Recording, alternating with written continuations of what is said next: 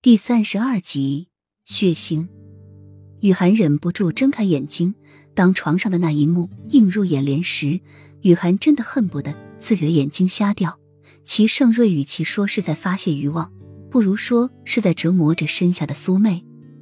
浑身赤果的苏妹身上，那白皙的肌肤不知在何时已变成一片血红，只要齐盛瑞碰过的每一寸肌肤都渗透出血丝。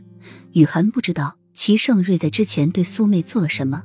但是那粗暴而又残忍和苏妹凄厉的嘶叫声，让雨涵不敢看下去。齐盛瑞在苏妹的也太凶狠的狂刺着，苏妹因为被折断了双臂，无力反抗，只能弓起身子，痛苦的承受这一次次撞击和身上的疼痛，嘴里一次又一次的让齐盛瑞停下，不要那么快。但是齐盛瑞却置若罔闻，不仅没有停下来的意思。撞击却更加凶猛了，脸上的冰冷和阴折让人看了就胆寒。苏梅只能默默忍受痛苦的嘶叫。雨涵睁大眼眸，看着床上疯狂的齐盛瑞。苏梅那种痛，她是能体会到的。齐盛瑞是一个兽性的男人，强大的欲望让女人根本承受不了。苏梅的嘶叫声渐渐微弱下去，液态流淌的红色血液早已染红了半个床单。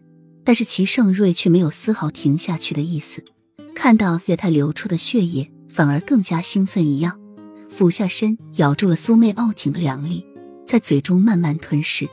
到了高潮的时候，齐盛瑞竟将那傲挺的两粒活生生的咬了下来。苏妹已经昏死过去了，感觉不到丝毫的疼痛，但是雨涵看的整个心都揪起来了，仿佛那个人就是自己一样，也能切身的感受到那种撕心的疼痛。女人最骄傲的就是那胸前的那两点，但是他竟然把它给咬了下来，这是多么恐怖的事情！这个男人真的完完全全可以用兽来形容了，因为人干不出这种事情来，